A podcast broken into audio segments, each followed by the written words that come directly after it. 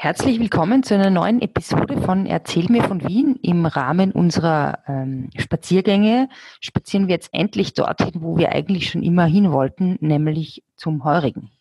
In dieser Staffel geht es um Wanderwege oder so Stadtrandgebiete, wo es Wege zum gibt. Wein. Wege zum Wein, genau.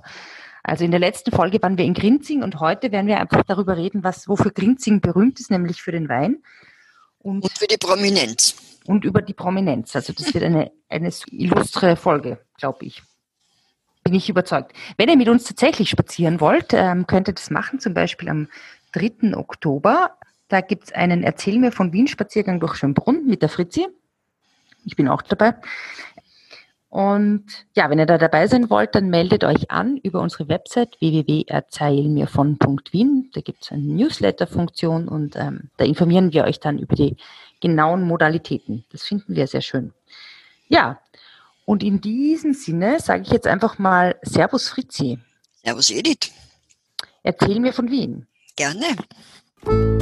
Erzähl mir von Wien. Geschichte und Geschichten präsentiert von Edith Michaela und Fritzi Kraus.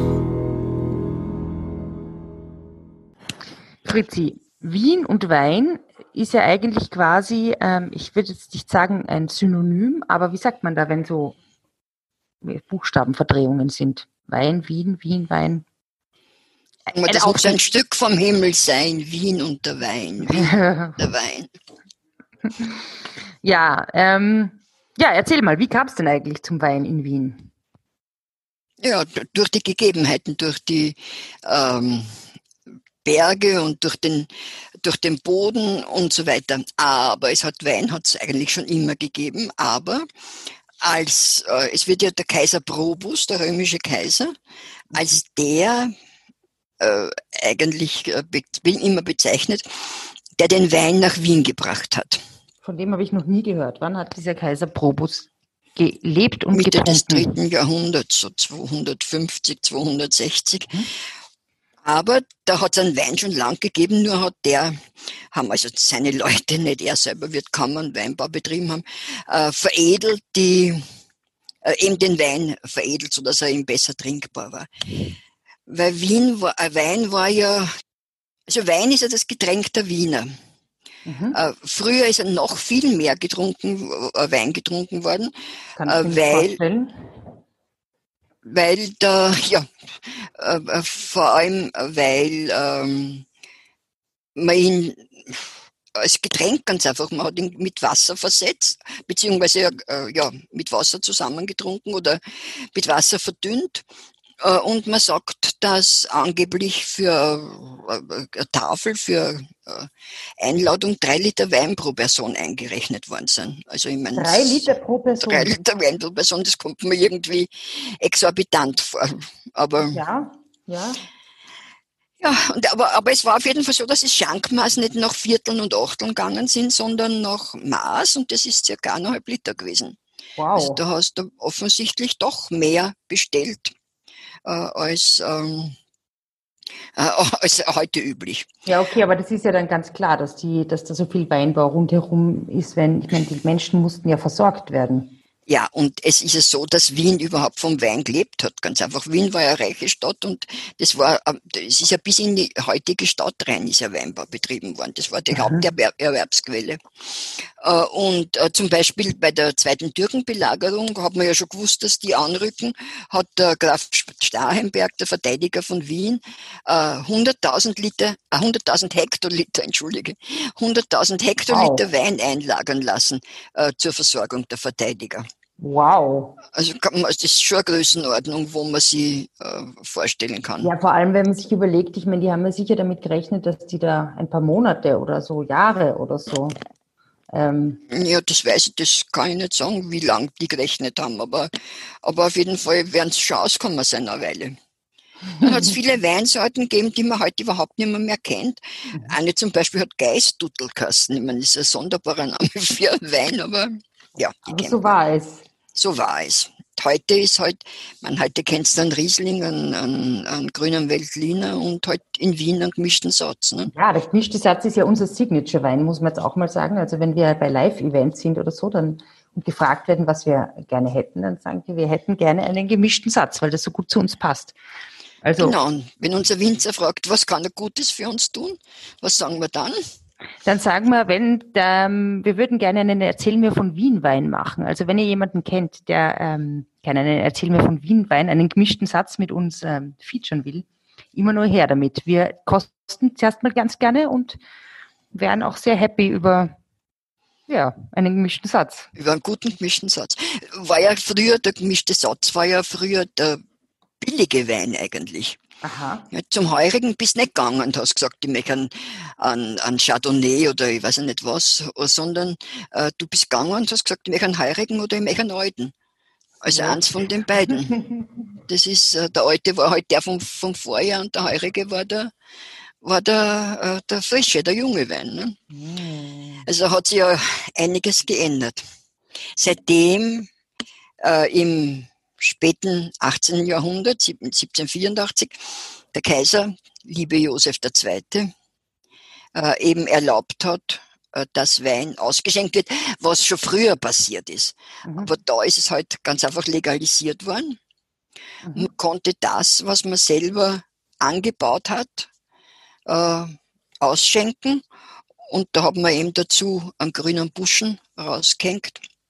Vor die Tür. Und da war ausgesteckt.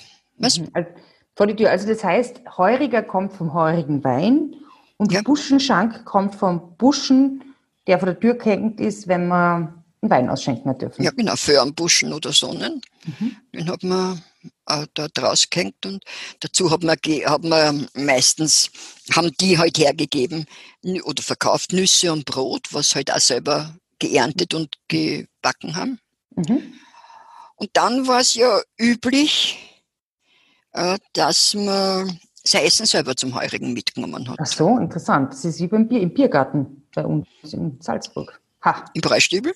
Zum Beispiel, ja. Also da kann man entweder Sachen kaufen, sehr köstlich, oder eben auch Sachen mitnehmen. Das ist heute noch so. Wirklich?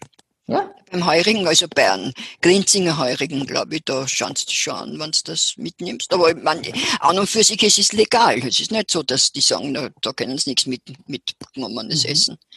Sondern weil die Heurigen dürften ja eigentlich auch nur kalte Speisen verkaufen. Ach so? Aha. Also ursprünglich überhaupt nur die, die es selber gemacht haben. Mhm. Und jetzt darf ein richtiger Heuriger mit einer heurigen Lizenz, nehme ich an, braucht er, äh, nur was Kaltes verkaufen. Aha. Das heißt, in dem Moment, wo er warme Speisen verkauft, braucht er eine Gasthauskonzession. Mhm. Was bedeutet, wenn du zum Heurigen in Grinzing gehst, gehst höchstwahrscheinlich in ein Wirtshaus. Aha. Also mhm. nehme ich halt mal an. Naja, deshalb muss man ja dann eben zum Beispiel am Nussberg oder am Kahlenberg raufspazieren und in eine dieser Heurigen dort gehen. Ja, da gibt es wirklich nur so. Die Wiener, äh, äh, wann, wann, also wir oder du halt als Einge und Nicht-Tourist nach Grinzing geht, dann geht er eh am Kahlenberg. Dann geht er zum Sierbo oder zum Meier am Nussberg ja, oder zum Weiland. Ähm, mhm. Oder vielleicht zum Zawodzki am Kasgram. Der ist also auch super.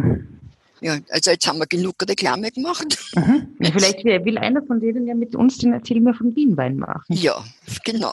das wäre schön. Das wäre schön. Aber ja. beim, beim Heurigen gibt es ja eigentlich dann auch nur Bier, oder? Nein, Wein, Entschuldigung, gibt es ja nur Wein dann eigentlich, oder? Naja, heute werden die ganz schief angeschaut, die Leute, die Bier bestellen, was oft Deutsche sind, was aber gar nicht so ab. Bitte? Was hast du gesagt, was oft Deutsche sind? Auf, also oft Deutsche bestellen oft ein Bier beim Heurigen und da ja. werden sie halt angeschaut. Äh, aber das ist gar nicht so abwegig, weil Mitte des 19. Jahrhunderts, oder eigentlich schon Anfang des 19. Jahrhunderts hat man angefangen Bier zu brauen in Grinzing. Mhm. Und zwar in einem uralten äh, Gebäude ist da gepachtet worden, der Trummelhof. Mhm. Äh, und da ist äh, sehr, sehr viel Bier äh, gebraut worden. Das war die St. Leopolds ähm, Brauerei. Und da ist der Weinkonsum dann ziemlich drastisch gesunken und der Bierkonsum gestiegen. Aha, das hätten wir jetzt nicht gedacht. Also ja, es ist aber, und die haben einen großen Biergarten gehabt, vis-à-vis -vis von der Brauerei. Das war der Passauer Hof. Das ist jetzt noch, wo die, wo die Kobenzelgassen und die Himmelstraßen zusammenkommen. Dann war das in den 2000er Jahren, war das der Gerstens Landhaus hat das Kassen. Mhm. Das hat, der hat das aber dann äh, schnell wieder hergegeben und jetzt glaube ich ist er lokal des Neulandhaus. Aber das weiß ich eigentlich nicht so genau. Mhm. Ja, mhm. das war Bier, Bier vor Wein. Na, warte mal. Bier, Bier auf Wein, lass es sein. Bier auf Wein, lass es sein. Ja. Wein auf Bier, das gönne ich mir. Das rate ich dir. Hm. Oder das rate ich mir. Rate ich dir. Das rätst du mir, das finde ich gut. Ähm, apropos Himmelstraße, ähm, führt, wo führt dich in den Himmel direkt? Auf dem Himmel. Äh, für die, das war, also da gibt es zwei verschiedene Lesarten. Entweder Sie sagen, dass diese Weingärten oben haben dem Himmelpfortkloster gehört, mhm. äh, beziehungsweise weil es halt so weil es halt weiter oben waren, schon näher dem Himmel. Darum heißt, heißt es am Himmel. Mhm. Aber die Paradiesstraße, Paradiesgasse ist ja weiter unten, aber auch in Grinzin, oder? Ja, aber das hat mit Paradies überhaupt nichts zu tun. Die Para mhm. Paradisgasse ist benannt nach der Therese Paradis. Mhm. Und die Therese Paradis war eine blinde Pianistin, also mhm. eine, eine, Pianistin, die mit drei oder zwei oder zwei Jahren blind worden ist, mhm. erblindet ist. Und die hat äh, sie war ganz bekannte, sehr, sehr äh, begnadete Klavierspielerin. Und da hat es den, den Messmer gegeben. Weiß nicht, ob es von dem schon was gehört hast. Tee. Nein, Messmer war, ähm, Messmer Rising heißt es heute auf Englisch noch. Das war Hypnotiseur. Mhm. Und äh, der hat, zudem haben, haben die Eltern äh, die Marie-Therese Paradis, also die war, es war im 18. Jahrhundert, gegeben in Behandlung und solange der, die hat wirklich zu sehen wieder begonnen. Und die war, aber gar, die war aber gar nicht so glücklich, weil die hat zum Beispiel sehend ganz, hat sie immer mehr gut Klavier spielen können, weil es die Tasten, das hat sie irritiert die, dass sie mhm. Tasten gesehen hat. Und sie hat die Gesichter von den Menschen eigentlich nicht schön. Die Nasen waren so groß. Und die Eltern haben es dann weggenommen aus dieser Behandlung wieder und da ist wieder erblindet. Gibt es einen das Film? Ist eine von, Geschichte. Ja, die ist aber wirklich, ist aber wahr. Gibt es einen Film von der, sagen wir, Filmmacherin mit Barbara? Ähm, ja, der, Film, der vor kurz, eigentlich erst vor zwei Jahren äh, rauskam. Ja, ja, Barbara relativ. Albert oder sowas? Ja. Mhm. ja. Mhm. Äh, ah, der Gut, aber wieso kommen wir jetzt auf, auf ja, Wegen der Paradiesgasse und dem Himmel. Der hat ja. im Himmel gewohnt. Am Himmel hat der Soten gewohnt, aber den haben wir schon, da verweisen, da verweisen wir auf eine der Ersten frühen Folgen, Folgen mhm. wieder einmal. Mhm. Gut. Aber wer hat in dieser Himmelstraße gewohnt? In der Himmelstraße hat die Haute Volée gewohnt. Da hat, mhm. da hat die, also, also die bekanntesten, glaube ich, die dort gewohnt haben, war das Ehepaar Wesseli Hörbiger mit den Töchtern. Mhm. Du weißt, die Paula Wesseli, der Attila Hörbiger und die Töchter, die Elisabeth Ort und die Christiane Hörbiger und die Marisa Hörbiger. Mhm. Und dieser Paul und der Attila, ähm, ich meine, die haben ja irgendwie ein bisschen zwielichtige, eine zwielichtige Nachrede. Der eine war ein Nazi im Endeffekt, oder? Ein eingetragener? War eingetragener Nazi. Der Paul war das, oder? Nein, es war der Attila. Der Paul ja. war immer der Gute und der mhm. Gemütliche.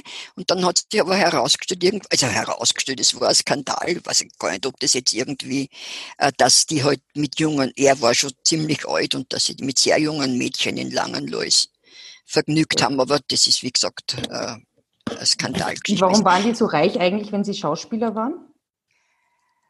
Die haben, naja, sie haben, die Paula Wessely hat ja in der, in der Nazi-Zeit sehr gut verdient. Ich meine, du weißt doch diesen äh, Maskerade und was, und mhm. dann ähm, ihre, ihre ähm, äh, Filme, die also sehr von den Nazis gefördert worden sind, also das, wo sie ja sehr angefeindet worden ist. Äh, aber die haben, waren Söhne, die, der, der Paul und der Attila vom Hans Hörbiger.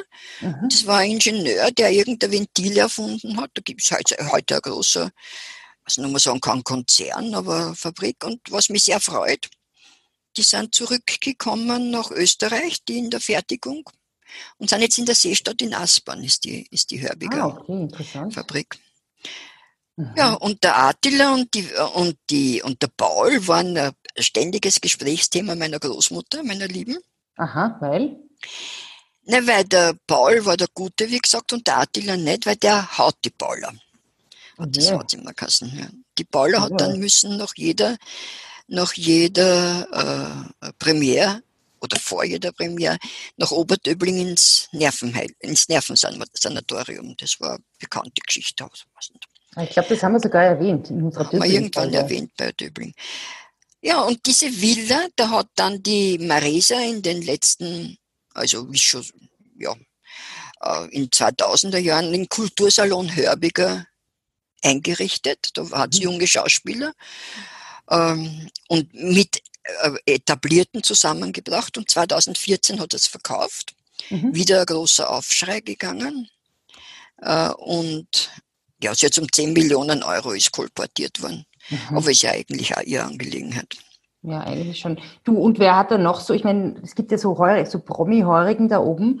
Ähm, wer hat, gibt es das irgendwie noch so, ähm, so besondere Heurige, wo man irgendwie dann auch, also wo die coolen Partys waren oder irgendwie sowas, oder die großen Feste zu der Zeit? Naja, in der Himmelstraße gibt es eigentlich weniger Heurige. Da wohnt eben dann noch die Erika Blucher zum Beispiel, der Robert Stolz hat dort gewohnt. Entschuldige. Äh, aber Promi-Heurige hat es gegeben in der Kobenzlgassen, die Judy Macher zum Beispiel. Wer ist das? Die Judy Machert war die Frau vom Karl Machert. Wenig, wenig überraschend. Und der Karl Machert war der Trainer vom Hans Orsolitsch. Und der wiederum ist wer? Der war der Boxer, Box-Europameister. Mhm. Ganz, äh, ganz äh, eigentlich eine tragische Figur, der äh, irgendwie hochgepusht worden ist. Äh, irgendwie ist ihm ein bisschen die Birne weichgeschlagen worden. Dann hat er einen Europameisterschaftskampf gehabt in dem Jahr, in dem der Jochen Rindt gestorben ist, also verunfallt ist. Und das war so furchtbar. Dieser Ge Gegner hat ihm einen Faustschlag, der ist umgefallen wie ein Stück Holz da, also Litsch, und man hat geglaubt, er kann, er kann da irgendein Leiberl reißen, das hat er aber nicht. Ja, das war, hm. das war die Judy Macher, die war eben so richtig schickimicki, da hat zum Beispiel der, äh, Helmut Zilk und die Dagmar Kollern äh, haben dort ihre Hochzeit, äh, Hochzeitsparty gefeiert. Oh, okay, okay. Also das sind die. War so ein Nachtclub auch, oder was? Na, oder Nachtclub, war, na, Nachtclub war die Trommelhofbar unten im Trommelhof. Mhm. Die war die, der erste Nachtclub in Wien. Das war, da hast du gar nicht reintraut, weil das exklusiv war. Mhm. Und das hat aber nachher den Besitzer gewechselt, der das zum wirklich angeblich ein Schweinegeld äh, restauriert hat. Und dann hat er aber, sie so in den 2010er Jahren äh, zusperren müssen, weil er wegen der Lärmbelästigung, weil die Nachbarn sie aufgeregt haben. Ah, okay. Ja, apropos, ich meine, darf eigentlich jeder alles ausschenken oder gibt's eigentlich, ist es irgendwie gesetzlich geregelt? Na, das ist gesetzlich geregelt. Da gibt es zum Beispiel in der, äh, in der Wildgrube, in der Wildgrube, Mhm. Das ist so ein Weg am Kalmberg, den ich in früheren Jahren sehr oft draufgegangen bin. Da hat es einen Heurigen gegeben, den Heurigen Lier, der war sehr bekannt, noch ein Heiligenstädter Friedhof. Und den hat dann diesen Grund und die Weinberge auch, hat dann gekauft der Arthur Worsek. Der ist wer jetzt nochmal? Schönheitschirurg. Mhm. Vom, er der kommt immer in den Lugner-Folgen, ist der immer vorkommen. Ah, okay. Und der hat so riesige Nase und, der, und jemand hat gefragt, warum er sich nicht selber dem Schönheit, zu einem Schönheitschirurgen begibt. Und der hat gesagt, das der dann im Leben nicht machen, er lässt sich doch nicht verschandeln. so die Art. Also der hat das auf jeden Fall gekauft und hat dieses Haus ausgebaut. Ich glaube, das hat 600 Quadratmeter, okay. das Hauerhaus.